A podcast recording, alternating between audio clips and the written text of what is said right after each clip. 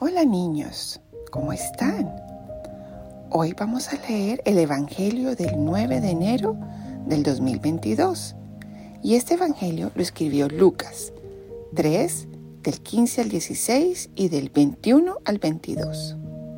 Estos son los números donde va en la Biblia. En aquel tiempo, como el pueblo estaba en expectación, es decir, esperando, y todos pensaban que quizás Juan el Bautista era el Mesías, Juan los sacó de dudas, diciéndoles, es cierto que yo bautizo con agua, pero ya viene otro más poderoso que yo, a quien no merezco desatarle las correas de sus sandalias. Él los bautizará con el Espíritu Santo y con fuego. Sucedió que entre la gente que se bautizaba, también Jesús fue bautizado.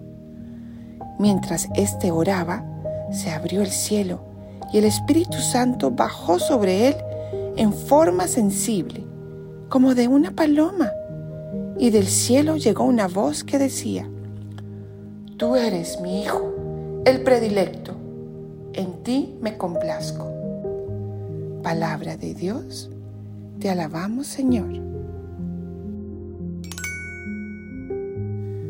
Niños, imagínense que nos contaran que están dando un superpoder.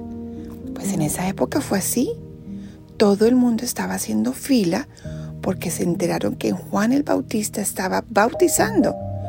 Y ustedes saben que en el bautismo nos dan el gran superpoder del Espíritu Santo.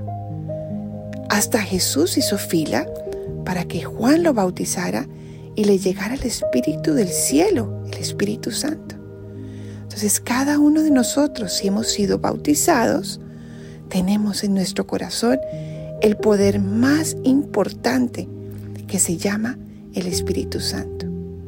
Pero ¿para qué nos sirve este poder? Pues wow, nos sirve para muchísimo. Nos sirve para cuando tengamos mucha pereza de hacer algo, el Espíritu Santo nos da fuerza para hacerlo. Cuando estemos tristes, el Espíritu Santo nos da alegría. Cuando no queramos hacer una tarea o cumplir nuestro deber, le pedimos a Dios que nos mande su Espíritu Santo y nos llena de energía para hacerla y alegremente. Entonces es importantísimo que le digamos ahora que vayamos a la Eucaristía a Papito Dios, Señor, envíame tu Espíritu para poder cumplir tu voluntad y tener este superpoder que tú me quieres dar. Bueno niños, les mando un súper abrazo y nos escuchamos la próxima vez.